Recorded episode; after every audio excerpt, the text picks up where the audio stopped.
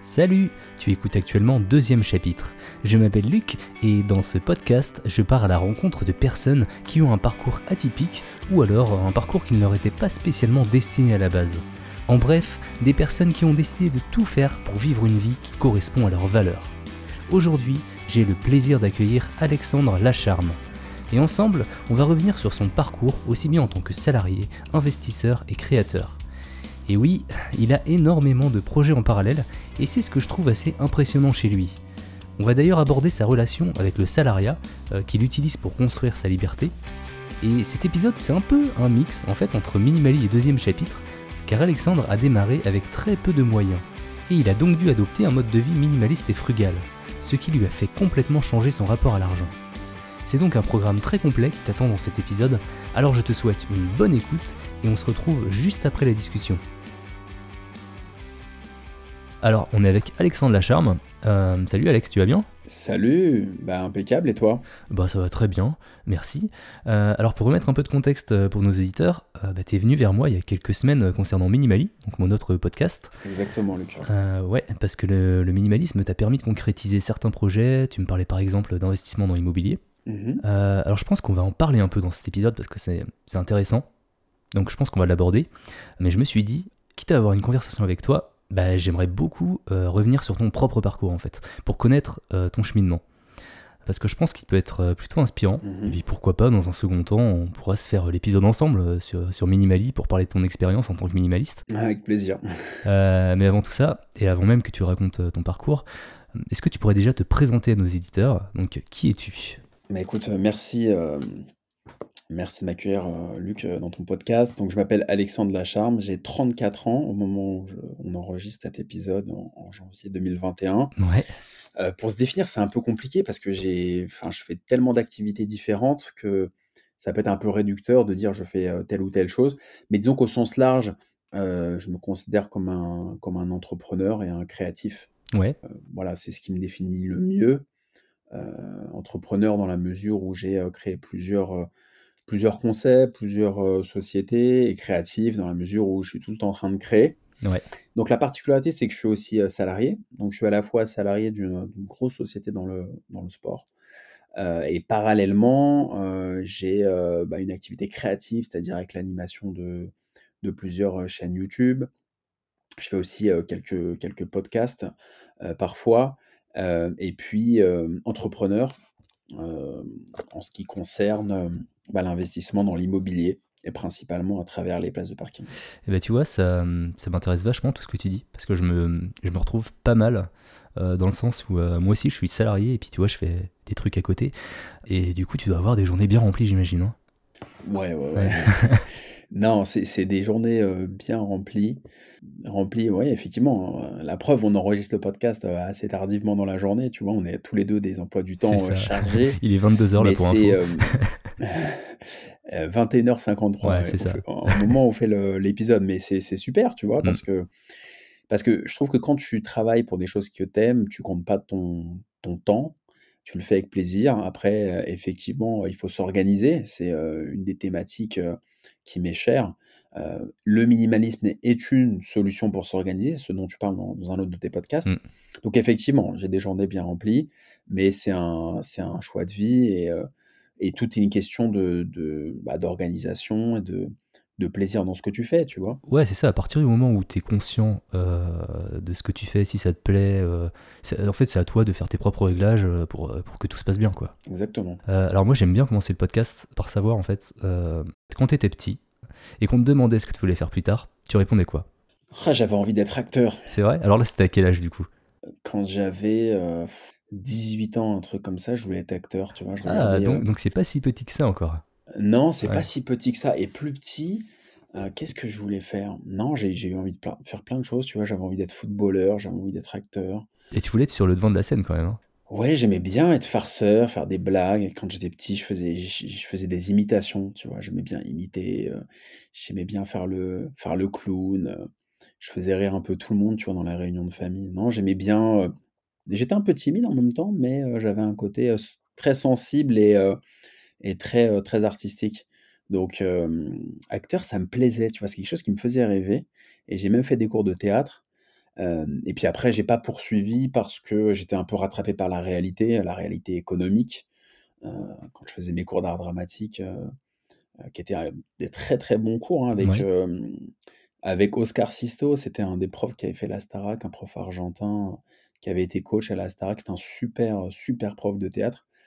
Et, après, la réalité m'a rattrapé dans le sens où, bah, si tu veux, j'ai, j'avais envie de, de, gagner de l'argent, d'être libre, etc. Donc, le métier de comédien, le métier d'acteur, ça me faisait peur. J'avais pas envie de galérer, de faire 50 000 colloques, d'être un peu en, galère. Ça me, ça me faisait peur, ça m'insécurisait. Du coup, c'est à, à, quel âge que tu as lâché cette idée d'être comédien? Euh, ah, Je ne l'ai pas vraiment lâché, puisqu'on ne sait jamais, tu vois, ça peut... Tu vois, je veux dire, ce que j'ai fait dans l'immobilier me permet d'être un peu plus relax et peut-être qu'un jour je pourrais autoproduire un film ou des choses comme ça. C'est toujours un truc qui est, dans un coin de ma tête parce que c'est, ça me plaît vraiment. Mmh. donc j'ai jamais vraiment lâché. et d'ailleurs, j'ai créé un petit média indépendant qui s'appelle Inside Cannes et qui fait des interviews, des vlogs aussi, des interviews d'acteurs. On a, j'avais fait l'interview de du cascadeur Rémi Julien, là, qui est mort il y a quelques jours, mmh. qui avait fait toutes les cascades avec Belmondo, les James Bond, etc. Je l'avais interviewé sur Inside Cannes. J'ai fait d'autres artistes aussi, Necfeu, Michael Lonsdale qui est mort récemment aussi. Enfin, j'en ai fait pas mal. Et tu vois, c'est en lien avec le cinéma. Et en fait, c'est un peu une revanche. Tu vois, je me suis dit tiens, j'ai pas été acteur, mais j'ai créé, j'ai créé une chaîne YouTube, un média où tous les ans, au mois de mai, pendant le festival de Cannes, bah, je viens avec mon micro, ma petite caméra, et puis je pousse des portes, et je me suis dans des trucs incroyables, tu vois, là-bas. Et, et en fait, je me suis, j'étais pas attentiste, c'est-à-dire que j'ai pas une mentalité en me disant, ce que j'aimais pas dans le métier de d'acteur, après, c'était ma vision, hein, c'est mon pur jugement. C'est de me dire, tiens, ok, euh, euh, en gros, je suis comédien, euh, je fais ma petite bande démo, s'il vous plaît, je m'apitoie, prenez-moi dans votre film, tu vois, allez voir les réalisateurs, les producteurs. Le côté être en demande, je déteste ça. Donc je me suis dit, je vais faire mon propre truc et j'y vais. Et voilà, j'aime pas être dans l'attente, j'aime pas solliciter. C'est un défaut. Hein. Ouais, mais en, même temps, c'est ça, quoi, être comédien, c'est passer des castings, c'est obligé, quoi, t'es obligé. Ouais, mais je préférais, euh, je, préfère moi faire mon propre truc, qui plaise ou qui plaise pas. Ouais. Mais le, la posture en fait euh, d'infériorité euh, entre guillemets, en se disant bah voilà, oh là là, s'il vous plaît, prenez-moi, faites, prenez-moi en photo sous, toutes les, sous tous les angles. non, enfin, j'aime pas cette. Pour moi, c'est une espèce de soumission. Et c'est vrai que j'aime pas ça. j'aime pas la, la posture de, de réclamer. D'accord, ok ce qui parfois est un frein dans la vie, hein, parce qu'on a besoin des autres. Et euh, moi, pendant longtemps, j'ai fait tous mes trucs dans mon coin et ça m'a fait perdre du temps, tu vois. Donc, euh. Inside Can, tu l'as commencé à quel âge? Inside Can, je l'ai commencé en 2014. Ouais. Euh, je l'ai commencé en 2014 et j'ai monté ça avec deux, deux amis, deux potes en fait. Et on est tous partis au Festival de Cannes. on connaissait rien à la, au montage. Maintenant, je me suis formé au montage tout seul avec Final Cut, mais avant, je connaissais rien. Donc, on a fait un casting de réalisateurs en fait, on a inversé les rôles. On a fait passer un casting pour trouver le réalisateur, le, monteur, quoi. Enfin, le monteur, le réalisateur, le cadreur, le caméraman, ce que tu veux, qui allait nous suivre au Festival de Cannes. Et en échange, donc on ne le rémunérait pas, mais en échange, on le défrayait. Euh, on lui donnait accès à plein de soirées, on, euh, on l'hébergeait sur place, etc. Hmm. Donc en fait, on a inversé les rôles. En général, c'est l'acteur qui va au devant du réal. Nous, on a casté les réalisateurs alors qu'on n'avait aucune crédibilité parce qu'on sortait de nulle part. En fait, ça sortait juste du chapeau, quoi. C'est, je me suis dit, bon, on va faire ça. J'ai emmené deux amis et on a fait ça. On a poussé des portes, on a rencontré des gens incroyables. On est allé voir les artistes sans leur manager au culot. Enfin, c'est des histoires. Enfin, je l'ai fait, le festival, je l'ai fait 14 ou 15 fois. Donc on pourrait en écrire un bouquin, tu vois. Mais j'ai plein de souvenirs de ça et c'est, c'était génial. Euh, donc ça, c'est un exemple d'entrepreneuriat parmi d'autres. Mais disons que j'ai une personnalité où je, où je suis assez fonceur et euh, parfois je me plante, hein, euh, lamentablement, ça marche pas, etc. Mais au moins je tente. Ouais, j'aime bien essayer, essayer un truc. Quoi. Ok. Alors j'ai l'impression qu'on a loupé un petit pan de ta vie quand même, le début vingtaine. Ouais. Il s'est passé quoi à ce moment-là On a loupé trop de choses là. on va y aller plus lentement. Est-ce que euh, tu as fait des études euh, Qu'est-ce que qu'est-ce que c'était quoi en fait euh, ce que tu voulais faire à ce moment-là? Alors, si tu veux, à ce moment-là, donc ce qui se passe, c'est que j'ai fait, pour, pour te la faire simple, donc je suis né à Paris, sans frères et sœurs, donc tout seul. Ouais. Bon, ok. Il y en a qui disent qu'on est gâté ou pas. Euh, moi, c'était pas très drôle. Je trouvais ça pas très, pas très marrant unique. La particularité, c'est qu'à l'âge de 9 ans, malheureusement, je perds mon père. Donc ça, c'est un événement assez, assez traumatisant pour moi. Donc, si tu veux, ça, c'est bouleversant. Euh, bon, bah, je, je m'en remets plus ou moins, tu vois. Mais du coup, ce qui se passe, c'est qu'après, on déménage un peu avec ma mère. Je me retrouve un peu dans les internats. Je fais des études. Je suis, je suis bon à l'école, tu vois. Je me réfugie un peu dans, dans, le sport et dans, le, et dans les études. je me retrouve à Angers. Et puis à ce moment-là, je suis, je sais plus, en seconde, en première, je sais plus trop quoi. Bon, ça me saoule les études, j'arrête, je décide d'arrêter. Donc, je suis ce qu'on appelle un peu un décrocheur. Ouais. Euh, pour ceux qui ont vécu ça, c'est vraiment pas très drôle. Et puis, ça a duré quelques temps. Euh, moi, j'ai bossé un peu avec ma mère, etc. J'ai pris un peu de temps sabbatique. Et puis après, quelques temps après, j'ai repris les études. Donc, j'ai fait un cours du soir. Euh, ouais. Et j'ai repris une, une, un bac littéraire. Parce qu'entre-temps, quand j'avais décroché, j'ai beaucoup lu, tu vois. Je me suis beaucoup intéressé à la création, à la lecture, au théâtre. Donc j'avais une affinité avec euh, les, matières littéraires plutôt que les chiffres et les maths. Donc je me suis mis à, comment dirais-je, à, faire un bac littéraire, donc en cours du soir, dans le même établissement où j'avais décroché. Ça te tenait à cœur d'avoir un diplôme? Ouais. Ouais. Socialement, c'était, euh, c'est très con, hein, mais euh, ça me tenait à cœur d'avoir un diplôme. Pourquoi? Parce que j'avais un peu honte d'avoir arrêté mes études comme ça en cours de route. Euh, socialement, c'était assez pesant. Euh, malheureusement, en France, on est le pays du diplôme, euh, où si tu n'as pas de diplôme, c'est compliqué. Ouais, c'est compliqué hein, sur un CV. C'est un vrai problème. Et c'était une question de fierté. Je me suis dit, je suis pas plus con qu'un autre, je vois pas pourquoi je vais galérer. Donc c'était un défi, tu vois. Je me suis dit, ok, je vais reprendre mes études. Et je suis revenu en cours du soir dans le même établissement où je m'étais barré en cours d'année sans dire au revoir à personne. Ok. Donc ça, c'était un vrai un vrai petit, euh, petit clin d'œil. Et, euh, donc, j'ai eu ce, bac littéraire. Et ensuite, euh, je suis revenu à Paris, j'ai fait un peu de théâtre, etc. Et puis, à un moment, financièrement, je me suis dit, bon, il faut, il faut faire quelque chose. Je n'avais pas grand-chose de côté. Et, puis après, là, je me suis mis à faire une école de commerce, cinq ans en alternance, les cinq années en apprentissage dans trois entreprises différentes. Et dans des boulots, alors pas des boulots à la con, tu vois, parce que c'est péjoratif, mais des boulots qui avaient rien à voir avec mes affinités, tu vois. Parce qu'en alternance, euh, bah, quand tu es en première année d'alternance, tu n'as aucune expérience. Tu as besoin d'avoir une entreprise qui te paye euh, tes études parce que sinon, tu peux pas faire ton cursus. Et donc, tu n'es pas très regardant sur la qualité de l'entreprise et ni sur la qualité des missions. Ouais, tu prends, tu prends ce qu'on t'offre, quoi. Bah, et moi, j'ai, on, m'a offert euh, prospection téléphonique, porte à porte, faire de la prospection, quoi, appeler des au début, c'était des photocopieurs. Je suis resté deux mois, je me suis hmm. barré. On s'est regardé avec le patron, on s'est dit, bon, je suis pas fait pour ça, je suis d'accord. Euh, et puis après, j'ai bossé dans une boîte qui faisait des, des, euh, des, salons virtuels, en fait, qui vendaient de la publicité euh, dans tout ce qui est bio. C'est une très, très, boîte très, très sympa où j'ai beaucoup appris. Je suis resté trois ans et j'ai fait trois ans de commercial. Ça te plaît, ce métier? Ça me plaît, ce métier, ouais. C'était vraiment par accident, tu vois, c'était pas une vocation. Mais ce qui m'a plu, ça a été euh, sortir de ma zone de confort. Parce que tu devais aller voir les gens peut-être pour euh, leur rendre des choses en fait. Bah ouais, en fait c'était pas, tu vois, moi j'étais, euh, j'étais, je lisais des bouquins de philo, mmh. enfin tu vois, j'étais, j'étais hyper intellectuel, etc. Et là, je me retrouve dans un truc qui est complètement financier, mercantile, où il faut faire du chiffre, il faut faire du business. Tu vois, moi, je me souviens, le, le patron, il était capable de nous dire Bon, bah voilà, tu m'as rapporté zéro ce mois-ci, tu m'as coûté tant, tu me dois de l'argent, en gros, presque, tu vois. C'était très business. il nous disait, par exemple, il faut décorréler l'humain du professionnel. Tu vois, il y a des phrases très, très fortes, très violentes, qui à l'époque étaient très, très dures à entendre mais ça m'a un peu forgé et ça ça m'a enlevé une peur, tu vois, et ça m'a servi après euh, tout au long de, de, ma courte vie, tu vois, mais ça m'a enlevé la peur de, de se lancer.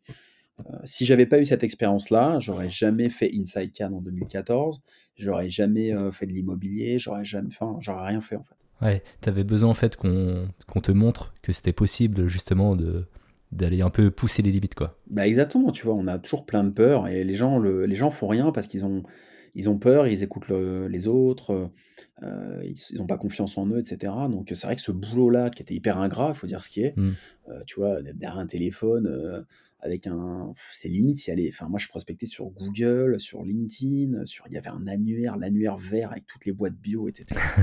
Enfin, faut remettre dans le contexte. Le bio aujourd'hui, c'est à la mode. Là, on est en 2011. Ouais. Est il y a 10 ans.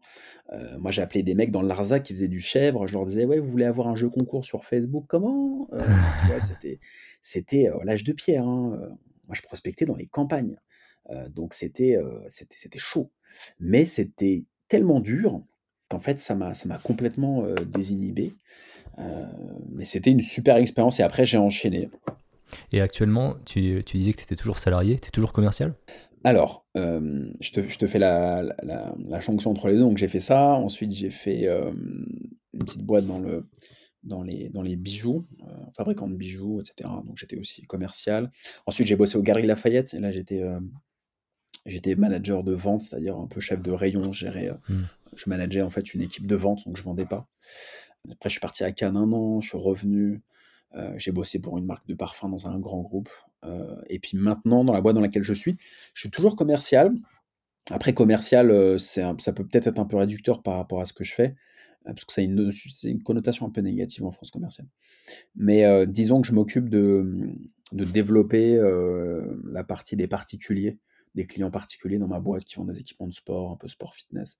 Et puis aussi, je vais trouver des apporteurs d'affaires, tu vois? Je vais aller signer des contrats avec des des, heu, des architectes d'intérieur, des coachs sportifs qui vont, eux, m'apporter des clients. En fait, c'est vraiment trouver de la prescription, trouver des sponsors et cetera. Donc ça va au-delà du commercial, mais c'est toujours un un boulot de business dével développement. Et heu, c'est quelque chose, heu, que tu te vois continuer à faire, longtemps ce ce job? Non, si tu veux, je veux le faire pour moi. Ouais. Heu, je veux le faire pour moi et c'est, c'est là la thématique de ton podcast. C'est tu vois, heu, l'immobilier, je l'ai fait pour une seule raison. Je me souviens toujours, j'étais dans cette boîte, qui s'appelait, Bio à la Une, qui faisait, des des produits bio. J'étais dans le RER, heu, 2012, un truc comme ça et je me dis: «Mais je gagne 800 €, heu, je dois avoir un loyer de 500-600 €, il me reste plus rien à la fin du mois». En plus, j'étais hyper dépensier, je gérais très mal mon argent. Maintenant, j'ai changé, tu vois? J'étais obligé, mais, heu, je je gérais très mal mon argent, donc c'est pour ça que le minimalisme, c'est très bien pour moi. Et du coup, je me suis dit: «Il faut que je trouve une solution» et à l'époque, je me suis dit: «Bah tiens, heu heu, le parking, enfin l'immobilier, c'est c'est un c'est un truc qui est top».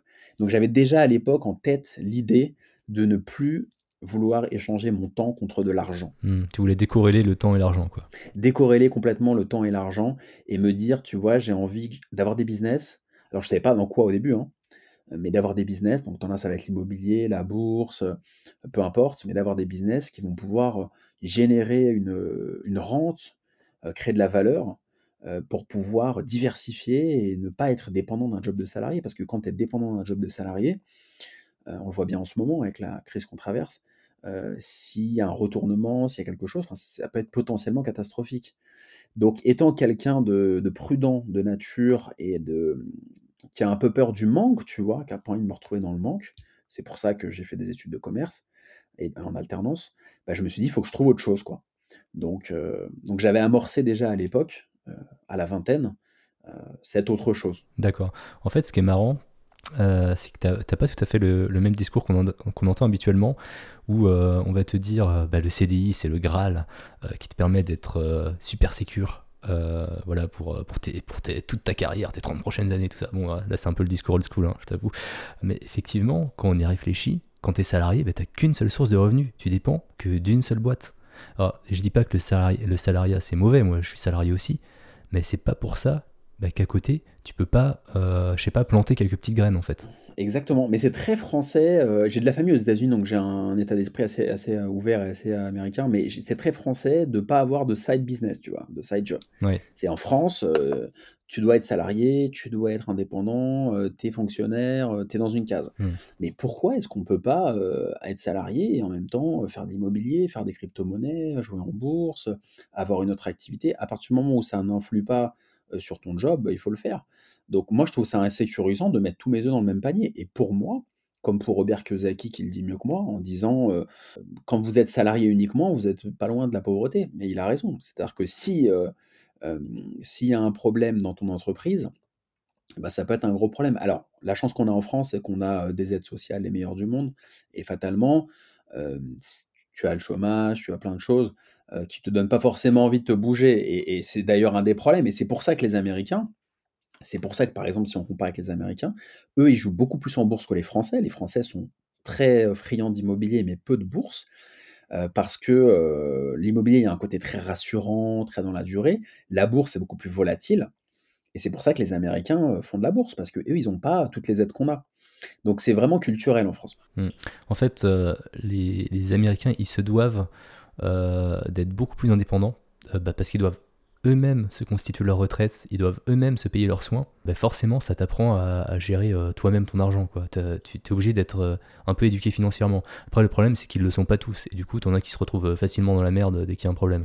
Oui, exactement. Après, il y a plein, plein de défauts, aux États-Unis et je suis pas du tout, je fais pas l'apologie Ouais, des États-Unis. C'est très violente, très, très violent d'un point de vue social. ouais faut, faut dire qu'on a quand même de la On chance. a énormément de chance en France, énormément. Tu vois, quand je suis allé voir mes cousins, j'ai des cousins en Californie, à New York, quand je leur ai dit que j'ai pas payé mes études entre bac et bac+5, que j'ai fait de l'alternance, que j'ai pas sorti un euro, Ouais. ils ils hallucinent. Ils sont endettés jusqu'au cou, pire que moi, tu vois? Donc heu, non, non, on a énormément de chance, heu, il faut pas du tout se plaindre. C'est top d'être en France et ça bouge en ce moment, tu vois? Je trouve a les gens créent de plus en plus de choses. Avec le confinement, heu, il y a eu un une explosion des podcasts, une explosion de de de la création d'entreprises, tu vois? C'est en train de changer, mais hem, mais il y a encore un peu de d'inertie, quoi. Euh, parlons justement bah, euh, de ce que tu fais parallèlement à ton job. Donc, tu nous as parlé un petit peu euh, d'Inside Cannes, euh, tu nous as parlé un petit peu d'immobilier, mais j'ai l'impression qu'en fait, tu as, encore plein de trucs. J'ai plein de trucs. En fait, bon, Inside Cannes, c'est simplement pour un festival de Cannes, donc c'est très, C'est une fois par an. ouais, voilà. Donc là, il y a pas eu en 2020, mais j'espère qu'il y aura en 2021. Après, j'ai créé une chaîne YouTube sur les montres qui s'appelle Tocante, parce que j'aime bien les montres aussi. Donc Tocante, voilà, ça parle de montres. Qu'est-ce que j'ai fait d'autre? Bah, l'immobilier, c'est, hem, c'est quelque chose de de de très important, bah, qui m'accompagne depuis, heu, depuis 2013. Heu, qui contrairement à ce que pensent, mes employeurs, me prend pas beaucoup de temps puisque, c'est, c'est géré, très finement et avec un tableau Excel et ça me hmm. prend, très, très peu de temps. Est-ce que tu peux justement nous, parler un petit peu de, bah, de l'immobilier, un peu ce que tu fais? Du coup, en fait, de depuis 2013, heu, j'ai créé un service de, de location de parking, heu, pour des 2 roues, pour des, heu, scooters, des motos principalement et là, de plus en plus, enfin, pour des vélos électriques. En fait, de manière très très très pragmatique, je me suis mis à acheter un 1er, heu, un 1er une première place de parking en 2013 dans le 18e à Paris, pour une bouchée de pain, 4 000 €, tu Ah oui, voilà, une toute petite place où tu peux mettre, une ou 2 motos. À l'époque, j'en mettais qu'une. Donc je l'ai acheté, heu, 4 000 €. Après il y a les frais de notaire, heu, aussi dessus, heu, qui étaient un peu élevés à l'époque, mais peu importe et pour un investissement de 6 500 € au total, ça me rapportait 45 € par mois. Donc si tu veux, c'était, intéressant en termes de rendement. Aujourd'hui, j'en ai 2 dessus, donc ça fait 90 € par mois. Donc tu vois, pour un investissement de 6 500 €, ça me rapporte 90 €, donc on est à plus de 10 de de rentabilité, sa sachant que les charges sont très, très faibles, parce que c'est 4 € par mois les charges.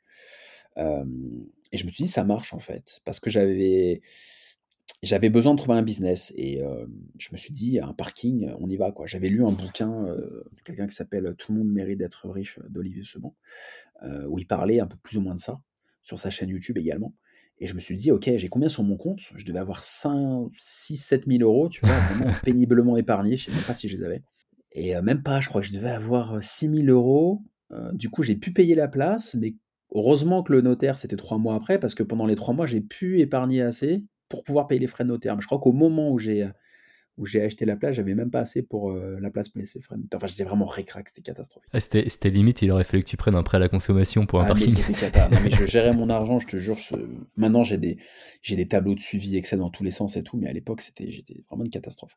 Et hem et donc tu vois, j'ai j'ai je me suis dit: «Bah tiens, ça marche quoi». Tu vois? Je vois tous les mois, le 5 du mois, quelqu'un qui me fait un petit virement de 45 euros. Je me dis: «C'est chouette». Tous mes potes se foutaient de ma gueule en disant, heu: «Putain mais attends, tu t'emmerdes, pour gagner 45 euros, mais attends, tu y arriveras jamais, heu, pourquoi s'emmerder, pour 45 euros?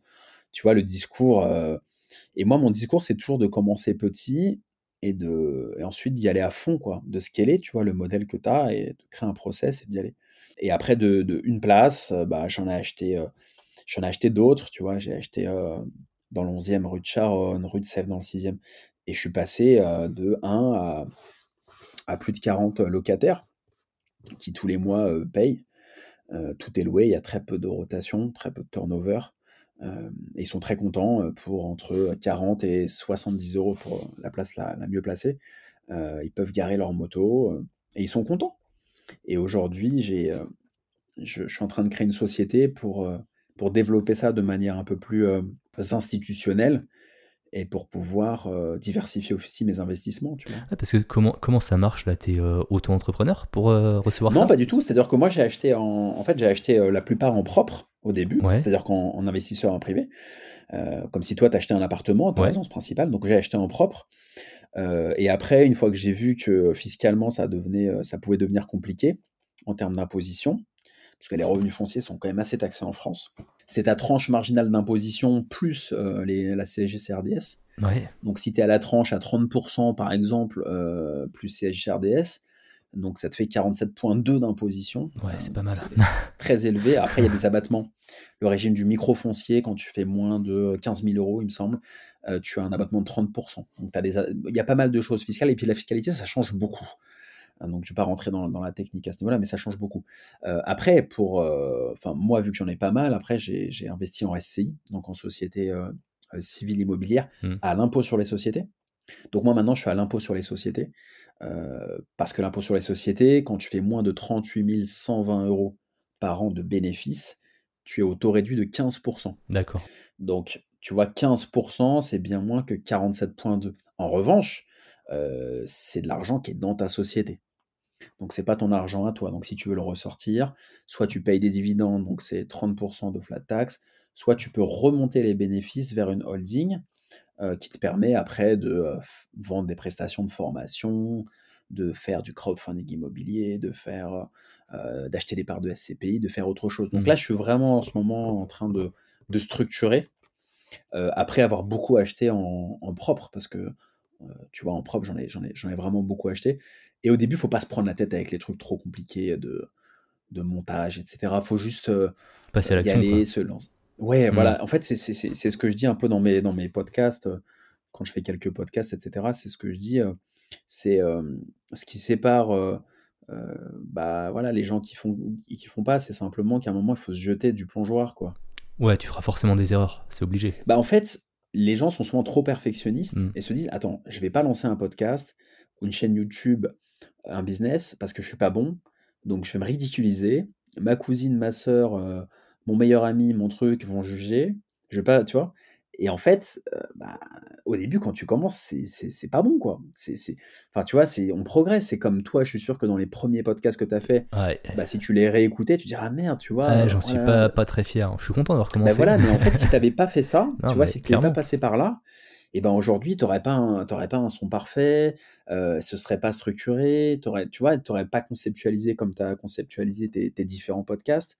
Donc, en fait, c'est, en, c'est vraiment en forgeant qu'on devient forgeron. C'est, c'est, pour moi, c'est hyper important ça. C'est-à-dire que il faut vraiment se lancer, et puis après, sur le tas, tu améliores, tu améliores, tu améliores, et tu es perfectionniste, et tu taffes comme un fou, quoi, parce qu'il faut vraiment être, euh, être passionné, quoi. Bah clairement. Je pense qu'à partir du moment où, où tu es fier euh, bah, de tes premiers épisodes, par exemple, quand tu fais un podcast, bah, c'est que tu t'es lancé trop tard en fait. Ouais, c'est clair. Et plus, tu- plus tu te lances jeune, que ce soit dans l'investissement, euh, parce que en immobilier, le temps euh, joue en ta faveur, Ah bah c'est clairement. tellement long. Ouais.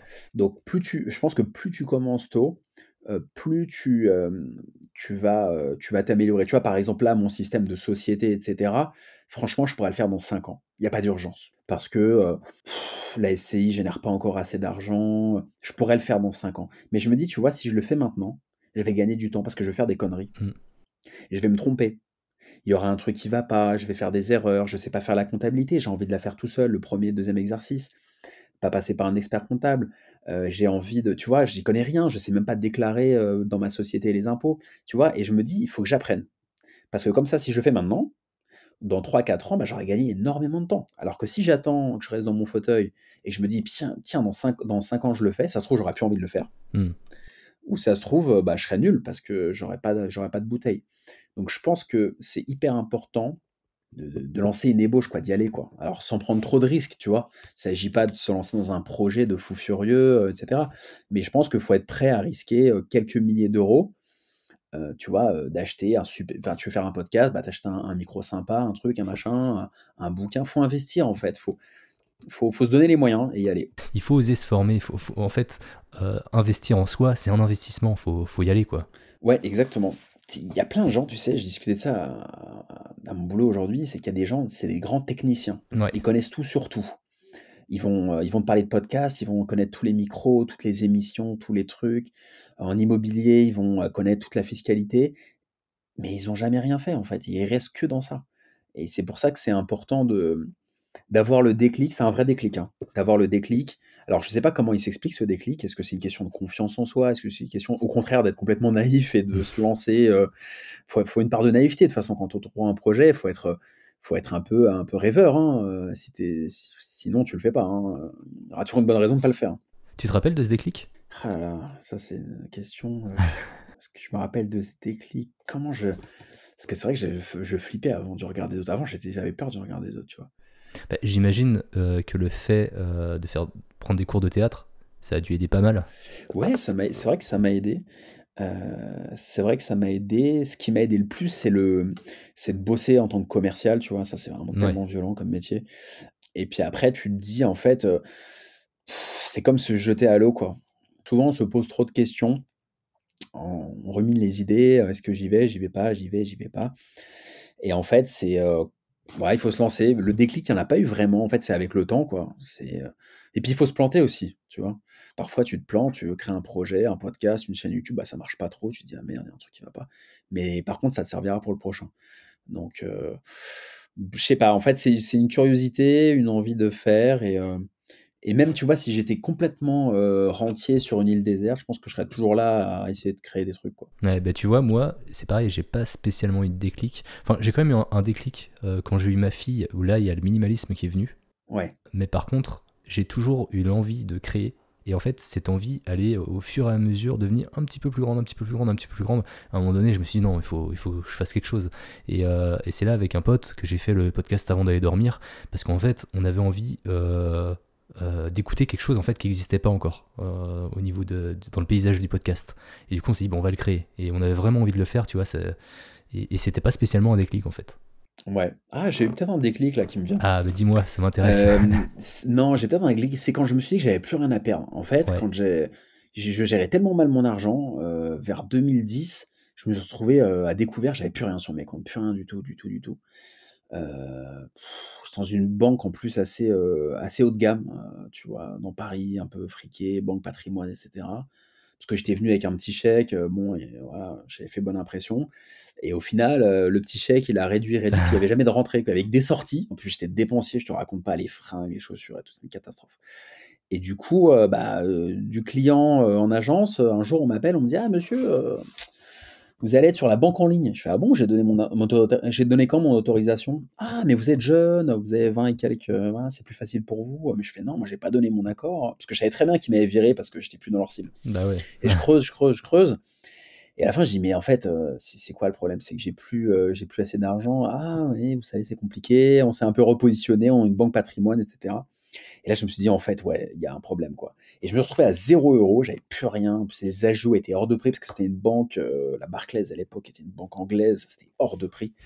Et euh, je me retrouve avec zéro en 2010. Ouais. Et là, je me dis, ok, là, j'ai, là, j'y vais, quoi. Là, c'est fini la procrastination. C'est fini de remettre au lendemain. C'est fini la zone de confort. Et, euh, et puis, c'est là où j'ai repris mes études, où j'ai, euh, où j'ai machiné, où j'ai fait de l'alternance, etc. Et c'est vrai que ce qui m'a poussé euh, à être un bulldozer comme, euh, comme je le suis depuis 10 ans, ça a été, euh, bah, t'as plus rien à perdre, mon gars, euh, vas-y, quoi. Et quand tu es dans cette posture-là, tu fais que avancer. Tu vois, tu, tu pètes ton rétroviseur et et t'y vas. Et tous les amis que j'ai qui sont, bah, qui sont dans une espèce de confort, etc., avec euh, les parents qui, qui abondent euh, financièrement euh, pour acheter les machins, les trucs, bah en fait, ils- pourquoi ils se bougeraient le cul, en fait? Bah t'es t'es très bien dans ton confort en fait. C'est ça le problème. Bah en fait, dans le confort, mais même moi, tu vois, euh, parfois je me remets dans hors de ma zone de confort parce que je je m'encroute un peu, je m'embourgeoise un peu, mais mais ça fait plaisir de s'embourgeoiser. Mais c'est vrai que quand tu es dans ton confort, tu es bien. Quand tu es dans ton confort, dans ta petite vie, pourquoi est-ce que tu vas t'emmerder à à monter une boîte? Pourquoi tu vas t'emmerder à lancer un projet où tu vas passer, tes nuits dessus? Hem, tu es bien dans ton confort, heu, jusqu'au jour où tu te dis: «Ah, j'ai peut-être un rêve, faut que j'y aille», tu vois? Mais c'est vrai que quand tu as pas ce confort-là, tu crées beaucoup plus quand tu as le feu aux fesses, en fait et c'est pour ça que les Américains, pour revenir sur ça, eux, ils ont pas le confort social d'un point de vue, heu, sécurité sociale et cetera et c'est pour ça qu'ils sont à fond, heu, dans l'investissement, dans le truc, parce qu'ils savent que c'est roller coaster leur vie Mmh.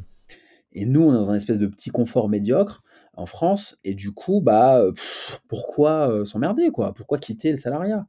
Enfin, je veux dire, faut être fou, hein, tu vois? C'est ça que les gens se disent, hein: «Pourquoi je ferais ça? Je vais plus cotiser, je vais plus machiner, je vais» donc donc voilà, quand je me suis retrouvé avec 0 sur le compte, là, je me suis dit: «Alex, heu, faut, heu, faut prendre un virage» et je l'ai pris. Alors là, c'est là où tu as repris tes études, en fait, c'est ça?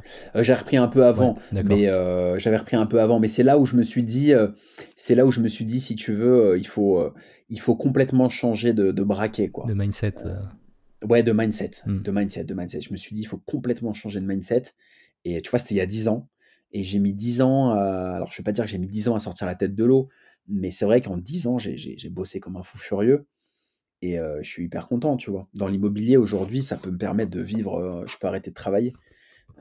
Je travaille encore, mais du coup, dans mon métier, ce que j'aime, c'est, bah, toujours, «performer» entre guillemets, mais c'est aussi le relationnel et le problème du métier de commercial, c'est que c'est un métier où souvent tu es là pour l'argent. Sauf que moi, je suis pas assoiffé d'argent dans mon métier de commercial, tu vois? Je Bah, suis ouais. plus assoiffé de réalisation, de rencontres, de rencontrer des gens inspirants, heu, parce que j'ai des clients qui sont, heu heu, qui ont des salles de sport, qui ont beaucoup d'argent, qui ont très bien réussi, donc moi, c'est aussi cet aspect-là qui m'intéresse, tu vois? Mmh. Bah, du coup, effectivement, ça tu tu dois véhiculer peut-être une image un peu différente, des autres commerciaux de ta boîte? Complètement. Ouais. Ah, je suis hyper incompris. Ah ouais? Ah et se laisse tomber, je suis un paria là-bas. Bah, parce qu'ils comprennent pas.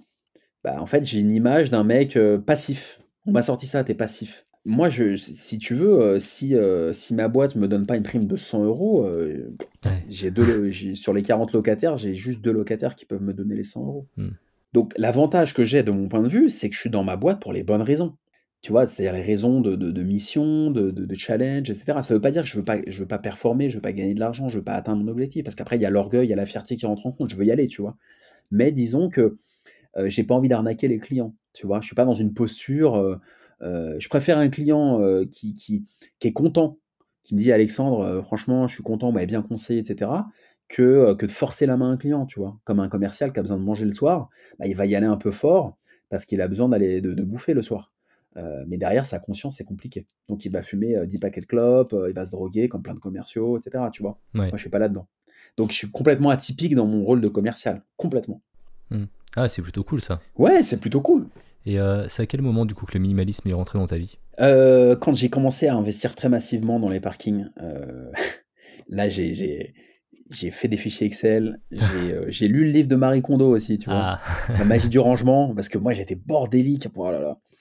Mais en fait, c'est c'est si tu mets pas en ordre ton, intérieur, je pense que déjà le le enfin, tu vois, ta chambre chez toi, c'est le reflet un peu de ton bordel intérieur. Enfin, ça, c'est ma conviction. Mmh. Donc déjà, si tu si tu mets pas de l'ordre chez toi, si tu mets pas de l'ordre dans ta tête, heu, tu peux pas rien faire, en fait. Donc tu vas commencer un projet, ça va s'arrêter. Tu vas commencer un projet, ça va s'arrêter. Donc j'ai complètement, heu, jeté chez moi, tu vois? J'ai sorti 50 sacs poubelles, j'ai mis plein de fringues, de machins, j'ai donné des vêtements, j'ai revendu des vêtements et cetera. Ça m'a fait énormément de bien. Puis après, j'ai cleané mes comptes en banque. Donc c'est un long processus, tu vois? Mais ça ça ça a été opéré il y a, heu, ouais, il y a 4 ans, quoi, un truc comme ça. Et hem, du coup, j'imagine qu'il y avait aussi un peu la frugalité qu'il y avait avec? Oui, ah, j'étais obligé. J'étais Ouais. obligé parce que, hem, si tu veux, les banques, elles m'ont prêté quand même. J'ai fait Bah, ouais. fait pas mal de leviers bancaires, hein. Heu, j'ai emprunté de l'argent à à 1,8 et pour gagner 10% de rentabilité. Mmh. Donc j'ai fait, heu, un gros levier parce que moi, mon but, c'est le cash flow. Heu, je faisais c'est pas du patrimonial ce que j'ai fait, c'était du cash flow. Tu vois? Je voulais, heu, 500-1000-2000 € de cash flow mensuel. Heu, je les ai atteints. Donc si tu veux, c'était vraiment du du cash flow que je voulais faire. Donc il a fallu cleaner les comptes, être à la diète complètement, tu vois? Avec un tableau des flux de trésorerie, en arrêtant tous les trucs Deezer, Spotify, les les trucs superflus que personne ne regarde et que tout le monde paye. j'ai tout analysé, j'ai enfin, je je je suis rentré pas dans l'extrême, mais j'ai fait très attention. Après, je me suis toujours fait plaisir. C'est-à-dire que, tu vois, je me suis acheté un super micro, pour faire des podcasts, j'ai le même que le tien, bon, je me suis fait plaisir, je me suis acheté des montres, assez, assez chères, je me suis fait plaisir. Mais, quand j'achète un truc, pour moi, c'est un actif, c'est pas un passif. C'est-à-dire que je veux que ça me rapporte quelque chose et que ça dure dans le temps, que ce soit pérenne. Ouais. Donc, mais je je claque pas d'argent bêtement, tu vois? Je vais pas, je vais pas aller en boîte, prendre des bouteilles, faire n'importe quoi, tu vois? Si je mets 300 euros, c'est pour un bon micro qui va me durer 20 ans, Ouais, tu vas créer de la valeur avec ton micro, en fait, tout simplement. Je veux voilà, je veux créer de la valeur et je me pose la question, sur l'intérêt de ce que je vais, ce que je vais dépenser, tu vois? Et en Mmh. général, je prends un jour de repos. Tu vois, là, juste avant de faire le podcast, j'étais parce que je cou je cours un peu, je fais un peu de footing, je regardais des chaussures en solde là, sur je sais plus quel site, des super chaussures de trail. Je me suis dit: «Tu vois, elles sont bien, elles sont en solde, mais ah, on en reparle demain. Je vais fermer mon ordi, je regarde demain si j'ai toujours envie de l'acheter», tu vois? Parce qu'à chaud, on fait que des conneries. Voilà. Ouais, c'est vrai, c'est vrai. Et heu, Amazon et compagnie, heu, comptent beaucoup justement sur ce genre de conneries pour nous faire acheter. Ah, mais Amazon, ils sont trop forts, mais moi, je suis le premier à tomber dans le panneau parfois, tu vois? Ouais. Parce que je suis un grand consommateur de bouquins et heu, c'est vrai que c'est tellement facile. Ils sont ils sont ils sont ils sont hyper forts, ils créent des habitudes, chez nous, chez le consommateur, ça c'est ils sont ils sont hyper forts. Donc effectivement, minimalisme, oui, depuis quelques années, pas non plus dans l'extrême. Frugalisme, par nécessité, parce que, moi, si tu veux, quand j'ai acheté massivement, là, je me suis calmé, mais les banques, elles regardaient mes comptes toute la journée parce que je moi, je dois avoir 5 ou 6 lignes de crédit, immobilier. Donc tu imagines que les banques regardaient tout, il fallait, faire des business plans, il fallait quand tu as un crédit, ça va, 2 ça va, mais quand tu as, heu, quand tu as 10-15-20 places de parking, bon, là, il faut quand même, tu passes dans une autre catégorie pour eux et avant de te prêter de l'argent, ils vont vraiment faire des calculs et d'ailleurs, la plupart des banques, maintenant, quand je vais les voir, elles lâchent l'affaire, hein. C'est trop compliqué pour elles. Ouais, ouais, bah, j'ai l'impression que, heu, depuis, heu, depuis 1 an ou 2, heu, même, c'est super compliqué, de d'emprunter, hein, d'une manière générale. Bah, c'est compliqué, ouais, c'est compliqué parce que, le fait de garder un boulot en CDI m'a aussi permis de de d'emprunter. Mmh. Faut faut se le dire. Ça veut pas dire que j'aime pas mon boulot, mais il faut être honnête et c'est vrai que le fait de d'avoir un d'avoir un CDI m'a permis, d'emprunter, d'emprunter à la banque. Si j'avais pas eu le CDI, j'aurais pas pu, faire les opérations que j'ai faites. Ouais, ça ouvre des portes, forcément. Bah, ça ouvre des portes. En France, heu, malheureusement, on a le CD alors que le CDI peut s'arrêter du jour au lendemain, hein, mais, Mmh. mais ça ouvre des portes donc, il faut être malin et puis, et puis bien bien savoir où on met les pieds, quoi, tu vois? Savoir, heu, bien se poser et mais c'est pour ça que moi je je pense qu'il faut pas être trop radical, tu vois? C'est bien d'investir quand on a un quand on a un CDI, faire des petites invests, de prendre la température. En fait en fait, c'est bien justement quand tu es jeune, tu as ton CDI, justement tu profites de ce CDI, heu, bah, comme un tremplin justement pour, heu, te permettre, heu, de commencer l'immobilier par exemple ou de faire autre chose, peu importe, mais, justement profiter de ce CDI, tant que tu l'as, quoi. Bah, exactement. Quand j'ai commencé à emprunter, j'étais en alternance, donc j'étais en CDD et j'avais emprunté 7 000 €, heu, je me souviens, mais j'avais hâte d'avoir un CDI pour pouvoir emprunter un peu plus Bah, ouais. fortement, quoi, Mmh. tu vois? Donc un CDI, même si, quelqu'un qui gagne même 1 300 €, heu, avec un peu d'ancienneté, quelques mois d'ancienneté, la période d'essai passée, il peut emprunter. Ah, c'est un des seuls pays en France, il faut le dire, hein, où on peut, emprunter aussi facilement. Il y a plein de pays, on peut pas le faire. Donc c'est vrai que les gens ont de plus en plus d'épargne avec, même de trésorerie avec le covid et ceux qui ont un emploi, ils peuvent, ils peuvent emprunter. Regarde, moi, j'ai acheté ma 1re place, 4 000 €. Bon, aujourd'hui, c'est compliqué d'acheter 4 000 €, mais 10-15 000, tu vois? Mmh. Il faut il faut se lancer plutôt que d'acheter une voiture, heu, 36 iPhone, heu, plutôt que d'acheter n'importe quoi, compulsivement, des barbecues hors de prix et cetera. Bah, je sais pas, mettez de côté pendant 1 an ou 2, puis après vous achetez un bien, ça vous génère, une rente, c'est pas compliqué, c'est c'est, mmh, c'est un un état d'esprit, mais c'est un état d'esprit de de quelqu'un qui qui avait besoin de s'en sortir aussi, tu vois? Mais tous mes potes qui étaient pas dans ma posture, heu, qui avaient papa, maman, qui avaient, heu, le cul bordé de nouilles, bah, ils l'ont pas fait, hein. Bah, oui, forcément. Et aujourd'hui, ils me disent: «Ah, on va investir, cette année, on va investir, hein». Ah ouais, Alex? Ouais, si tu veux, on va investir. Mais moi, ça fait 8 ans que je le fais déjà. J'ai l'impression que justement, le, le, Covid a un peu ouvert les yeux à certains, parce que justement, ils ont peut-être eu un petit peu plus. Enfin, ils ont mis un petit peu plus de côté, donc forcément, ils ont un petit peu peut-être d'argent à, placer. Mais j'ai l'impression que ça a ouvert les yeux et qu'il y a beaucoup de gens qui vont commencer à investir en 2020. Oui, Luc, effectivement, les gens ont envie de changer de vie. Ouais. C'est, on est dans la thématique de ton podcast à 100%. Les gens, en fait, en ce moment, les gens ont envie de changer de vie. Il y a plein de reconversions. ils ont mis de côté pendant le confinement. Bon, ils ont dépensé un peu en ligne dans les soldes, etc. ou alors quand les boutiques sont ouvertes, mais ils ont envie de changer de vie aujourd'hui, les gens. Tu as plein de gens qui, qui, veulent bouger. Donc ils se posent des questions ils se disent, bah voilà, est-ce que je vais investir dans les cryptos? Est-ce que je vais faire du crowdfunding immobilier? Est-ce que je vais faire de l'immobilier? Et qu'est-ce que je fais? Est-ce que je déménage? Tu vois, moi j'habite à Paris. Bon, Paris a perdu 50 000 habitants en très peu de temps. Bah ouais. Les gens veulent, à juste titre, hein, mais les gens veulent, veulent changer de vie. Donc ils sont un peu partagés entre la peur et, l'envie, quoi. Et puis on se rend compte qu'aujourd'hui, il y en a plein qui sont sur le carreau, tu as plein de professions qui sont sur le carreau, donc je pense que les gens prennent conscience qu'il faut avoir des side business, et il était temps. En parlant de changer de vie, toi, tu te vois où dans, dans 5 ou dans 10 ans? Ah, il y a quelques années, j'avais envie de partir aux États-Unis, tu vois, quand j'étais un peu foufou et tout. Euh, maintenant, j'ai pas forcément la destination en tête, mais je me vois euh, un peu comme Marlon Brando dans Le Parrain, tu vois, avec des enfants, euh, tranquille, un peu le mec euh, posé, qui a créé ma société, qui a investi dans des startups, qui redistribue l'argent d'une manière ou d'une autre, tu vois. Je me vois plus en faisant plaisir aux gens, etc. J'ai jamais voulu gagner de l'argent pour, euh, pour moi. Euh, j'ai plus voulu gagner de l'argent pour, euh, pour recréer en fait une dignité familiale et, et un socle, une base mmh. pour pouvoir voilà, après faire des choses et offrir des choses à mes futurs enfants, etc. Donc je me vois dans une maison, dans le confort, tu vois. Oui. Mais euh, je me vois pas dans la rat race, euh, comme, dit, euh, comme disent les Américains. Ça. Je me mm. vois pas métro boulot dodo, non. Ah non.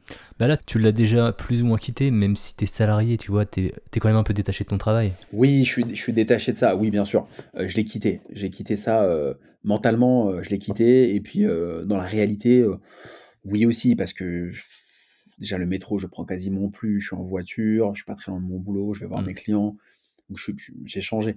Mais le, vivre le métro, boulot, dodo à 45 ans, euh, non. Euh, j'ai fait beaucoup de sacrifices euh, d'un point de vue financier parce que j'ai vécu en dessous de mes moyens pour, pour emprunter. Hein. Mmh. là, on en revient au frugalisme, hein, je, ne te l'ai pas dit, mais j'ai vécu vraiment au-dessus de mes moyens, tu vois. Dans des petites surfaces, alors que je gagnais bien. tu vois, j'ai pas kiffé, j'ai pris cher quand même, hein, j'ai pris cher. Donc, donc je veux pas revivre des plans galères, quoi. C'est mort. Mmh.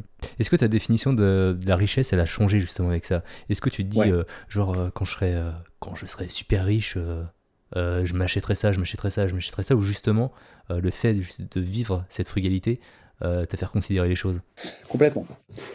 complètement en fait, tu as beaucoup d'orgueil et d'ego. En fait, quand tu dis, ah, je, quand tu commences à gagner 3, 3 sous, tu vois, euh, dans un investissement, tu dis, ouais, putain, je vais être le roi. tu vois, mon notaire, il m'appelle le roi des parkings à chaque fois quand, quand je vais signer. tu veux être le roi, tu rentres dans un espèce d'ego trip, euh, tu dis, putain, j'en veux. Euh, je me souviens au début, je faisais des prévisions, tu vois, j'en veux 20, 30, 30 locataires, 40, 100, 200. Je faisais des prévisions. Et en fait, j'étais complètement fou, tu vois. Et je me suis arrêté vers 40. Et maintenant, en fait, je m'en fous. Ce que je veux, c'est juste kiffer, apprécier le moment présent, tu vois, me lever, prendre un petit café, aller faire un peu de footing. Euh. j'ai pas encore d'enfant, tu vois, mais euh, tu vois, je veux apprécier. Et en fait, ça m'a fait complètement changer le frugalisme en me disant, euh, tu vois, l'essentiel, c'est vraiment de se concentrer sur les gens qui t'apportent, enfin, sur les choses qui t'apportent de la satisfaction. Et l'argent, en aucun cas, ça rend heureux. Ça t'apporte même parfois plus de problèmes. Ça rend pas malheureux, ça c'est sûr. Mais je veux dire, c'est pas une fin en soi. Ça peut être un moyen Mmh. de faire autre chose. C'est un moyen d'atteindre une certaine forme de liberté, mais c'est absolument pas une fin en soi. Et celui qui pense que c'est une fin en soi, il va être que malheureux. Ah bah clair. Donc oui, ça m'a fait changer et aujourd'hui, euh, mes priorités, c'est plus les priorités d'il y a 2-3 euh, ans. ma priorité, c'est pas d'amasser un maximum d'argent ou d'avoir un maximum de, de, locataires ou quoi. C'est plutôt de, dans une journée qui fait 24 heures, de, de, prendre un maximum de plaisir et de créer un maximum de, de sens, tu vois, et de, bah, tu vois, des rencontres comme là, on fait un podcast, c'est super intéressant. Ça peut être découvrir un bouquin, ça peut être découvrir un pays, tu vois, retourner en Amérique latine, retourner au Brésil, découvrir la Colombie, enfin, tu vois. Hmm. C'est vraiment, euh, en fait, la, ta seule ressource qui est, euh, qui est comptée, c'est ton, c'est ton temps. C'est ça le plus important en fait. Ouais. C'est, le plus important, c'est, Ouais, ton temps. qu'est-ce que tu fais de Qu'est-ce que tu fais de ton Ouais. temps? Voilà, on l'a dit en même temps. Qu'est-ce que tu fais de ton temps? Qu'est-ce que tu fais de tes journées? Est-ce que quand tu te réveilles le matin, tu fais la gueule, tu déprimes, euh, t'es mal euh, Alors là, ça va être une catastrophe ta journée, tu créeras jamais rien.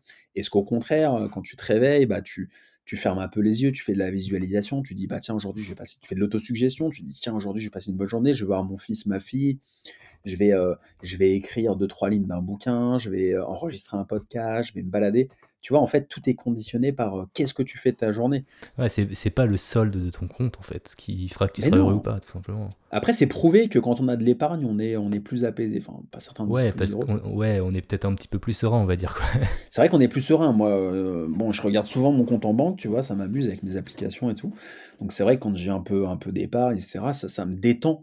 Euh, mais c'est une détente euh, qui, qui est un peu superficielle. Mais c'est vrai que c'est vrai que pour les gens qui sont un peu angoissés, euh, je me considère pas comme un angoissé vraiment, mais pour les gens qui ont, qui ont un peu peur du manque, etc., de réussir euh, d'une manière ou d'une autre, c'est rassurant. Mais après, tu te rends vite compte que si tu es uniquement sur les tableaux Excel de tes flux financiers, etc., c'est un peu, c'est un peu sans saveur, quoi. Tu vois bah ouais, tu passes à côté de plein de trucs quoi. tu passes à côté de plein de choses. Donc, en fait, il faut trouver ce qui est hyper dur. Je dis pas que j'y ai arrivé, hein, j'ai encore plein de choses à faire, mais c'est de trouver le bon curseur entre euh, ta réussite euh, d'un point de vue euh, business, etc.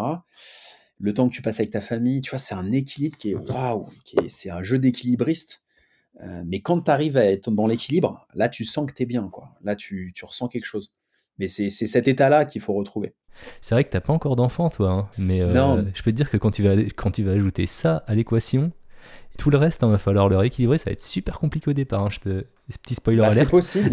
Ouais, non, mais euh, c'est possible, mais en tout cas, c'est une, c'est, c'est une- un vrai, un vrai souhait chez moi, tu vois. C'est un vrai besoin d'avoir, d'avoir des enfants. Moi, j'y pense de Mm. plus en plus. Et ce sera une grande fierté pour moi de leur léguer euh, bah, ce que j'ai créé. euh, tu vois, ça, c'est ça, c'est quelque chose de vraiment spécial pour moi. Mais euh, je pense que ma, mon, euh, ma- ma table de, de, de priorité va changer. C'est-à-dire que fatalement, ça va être ma priorité. Bah oui, c'est sûr. Euh, après, tu vois, l'immobilier, c'est pas très compliqué à gérer me concernant. Euh, bon, euh, pff, mais ce sera clairement ma priorité. Et je suis très curieux d'une chose, c'est de savoir euh, qu'est-ce que ça va me faire ressentir et à quel point ça va me motiver, tu vois. Est-ce que quand tu as des enfants, tu dis waouh, tu vois, j'ai une responsabilité d'un petit être, Ah, il faut pas que il faut que je gère quoi, tu vois, il faut que je me démerde parce que sinon il va pas manger. Bah ouais. Donc ça, ça va, ça va être, mais ça doit être hyper gratifiant, tu vois. C'est un, ça doit être sympa. hein. Tu vis pour quelqu'un, quoi. je te confirme, je te confirme, c'est pas mal. Et euh, justement, moi, ça m'a fait faire justement euh, plein de trucs que j'aurais pas fait euh, forcément avant. Genre ce Je pense que podcast. tu as hein. moins peur. Toi, en Ah, discutant bah, avec des, des amis qui ont des enfants, ils me disent, bah tu vois, moi j'ai, je peux avoir une journée de merde au boulot, je rentre chez moi, c'est voilà, j'ai déconnecté, boum, tu vois. Hmm. Et j'ai plus peur, j'ai, je me prends, les gens me disent qu'ils se prennent moins la tête sur des petits détails de la vie du quotidien chiant. Ouais, c'est vrai. Et ben en fait, je suis très content d'avoir fait cet épisode avec toi parce que là, on est un peu sur un, un mix entre euh, deuxième chapitre et Minimali. Euh, du coup, c'est plutôt cool. Ouais. Euh, Est-ce qu'il y a quelque chose que tu aimerais qu'on retienne de cet épisode? Euh, Qu'est-ce que j'aimerais qu'on retienne de cet épisode? Que j'ai pas déjà dit Eh, On a dit plein de trucs hein, déjà. Ouais, on a dit plein de choses. J'espère que bah, ça, ça vous plaira en tout cas. Ce qu'il faut retenir, c'est que il n'y a pas une manière de faire. Il ne faut pas copier sur les, sur les autres, tu vois. Il faut simplement euh, mettre un pied devant l'autre et, et euh, si les gens ont un petit projet, il faut, il faut le faire, quoi. Euh, parce que le pire, c'est d'avoir des regrets. Et le temps passe et ça sert à rien de reporter les choses parce que parfois, tu as envie de faire un truc à 20 ans, tu le laisses dans un coin de ta tête. Quand tu as 30 ans, tu as le temps de le faire, mais tu plus envie de le faire pour Mm. X ou Y raison. Donc je pense que la, un des trucs intéressants, c'est de, de tenter. Si tu veux créer un podcast, tu veux créer une chaîne YouTube, tu veux créer une entreprise, tu veux être, peu importe, mais fais-le. Et puis euh, si ça te plaît pas, bah, tu pourras toujours changer, quoi. Mais le pire, c'est de, c'est de jamais bouger et que le temps passe. Et après, ça va super vite, quoi. Tu vois, j'ai déjà 34 ans. Euh, pff, ça, tracé, quoi. Non, mais c'est vrai, faut, faut profiter de l'énergie tant qu'on est jeune. profiter, et puis, tu euh, vois. Et puis c'est vrai que tu es dans ton confort et puis tu, tu repousses, tu repousses, et puis après, c'est auras des regrets sur ton lit de mort, quoi. Ouais, et puis après, il y a un autre truc que je peux dire, c'est qu'il n'y a pas. Faut pas écouter les donneurs de leçons. Euh, en disant ça, je donne pas du tout de leçons, c'est juste que chacun a son parcours, et euh, il n'y a pas de règles. Tu vois, il n'y a pas de. Ce que j'aimais bien dire avant, c'est qu'il n'y a pas de. Euh, de moniteur d'auto-école dans la vie, tu vois. Hmm. T'as pas de moniteur. C'est, tu prends une direction, elle t'emmène dans un chemin, tu peux, tu peux en prendre une autre, tu vas perdre ton père, ta mère, ça va t'emmener là, tu vas euh, faire une superbe école hyper cotée, ça va t'emmener là, tu vas rencontrer euh, quel, tu vois. Et en fait, euh, la vie, il y a plein de chemins à prendre. Et ce qu'il faut, c'est retomber sur ses pattes. Ok, bah c'est super. ben, merci beaucoup. où est-ce qu'on peut te retrouver sur Internet? Bah écoute, on peut me retrouver sur un peu partout, sur Instagram, Alexandre Lacharme, YouTube aussi, Alexandre Lacharme. Euh, Apple Podcast, quand je fais quelques podcasts, c'est pas du tout régulier, mais parfois ça m'arrive. C'est quoi les noms? C'est Alexandre Lacharme. En fait, c'est assez orienté euh, un peu productivité, développement personnel. Ok. Euh, pas du tout technique immobilière, etc. Parce que je trouve ça un peu réducteur, tu vois, de parler de. Je suis pas trop dans le côté très très technique. Je préfère avoir un message un peu plus de motivation. Ouais, mindset. Ouais, c'est plus ça mon truc. Mm à la SCI, à l'IS. Enfin, ça, je peux le faire aussi, hein, mais euh, c'est chiant, quoi. Les gens dorment. Euh, on peut me retrouver sur Internet, vous pouvez me contacter sur LinkedIn, enfin, où vous voulez. Euh, si vous avez besoin de conseils hein, dans l'immobilier, je vous enverrai pas un lien PayPal, hein, vous inquiétez pas, vous posez des questions, je vous répondrai avec grand plaisir. Cool, bah écoute, je mettrai les liens dans la description. Je mettrai les liens vers ton PayPal aussi. J'en ai en plus. Alors, on sait jamais hein, s'il faut accompagner quelqu'un de A à Z, mais non, je plaisante, mais en tout cas, euh, euh, il y, a quelques... y a des gens qui m'écrivent parfois sur les réseaux, mais euh, voilà, si, si mon modeste parcours et ce que j'ai fait peut, peut, vous donner envie de vous lancer, franchement, je serais hyper content. Il n'y a rien qui pourrait me rendre plus heureux. Bah, c'est top. Eh ben, je te remercie encore une fois. Et puis, euh, bah, je te dis à très bientôt. je te remercie. bah ouais, salut. Salut. Merci beaucoup d'avoir écouté cet épisode jusqu'au bout. J'espère qu'il t'a plu. Euh, merci aussi à Alexandre qui m'a fait confiance pour raconter son parcours à mon micro. Euh, pour ma part, j'ai trouvé cette discussion vraiment inspirante. Alex nous montre que même quand on part avec peu d'argent, ben, si on se donne les moyens et qu'on croit en son projet, on peut arriver à faire de belles choses et à se construire sa liberté brique par brique. Le tout, c'est de se lancer, de vaincre son perfectionnisme. De toute façon, la perfection n'existe pas. Et à titre personnel, quand j'ai commencé les podcasts il y a deux ans maintenant, eh ben, les premiers épisodes n'étaient pas vraiment au niveau. Mais c'est presque un plaisir de les écouter maintenant pour me rendre compte du chemin parcouru. Et si je m'étais arrêté à ces défauts, ben, je me serais jamais lancé. Donc voilà, euh, sinon si toi aussi tu aimerais passer derrière le micro pour raconter ton deuxième chapitre, eh bien n'hésite pas à me contacter sur Twitter, Instagram ou par mail. Tu peux également t'abonner à ma newsletter dans laquelle je partage mes sorties d'épisodes et mes états d'âme. Tu peux me retrouver dans deux autres podcasts, Minimali, dans lequel je parle de minimalisme et de simplicité, et Avant d'aller dormir, où je raconte des histoires frissonnantes avec un ami. Si tu aimes mon travail et que tu veux me soutenir, je t'invite à me laisser une petite note et un commentaire sur Apple Podcast ou Podcast Addict. Tu peux également me soutenir financièrement via Tipeee à partir d'un euro. Voilà, je crois que j'ai tout dit. Euh, de toute façon, tous les liens sont dans la description de l'épisode. Je te remercie encore une fois et je te dis à très bientôt. Salut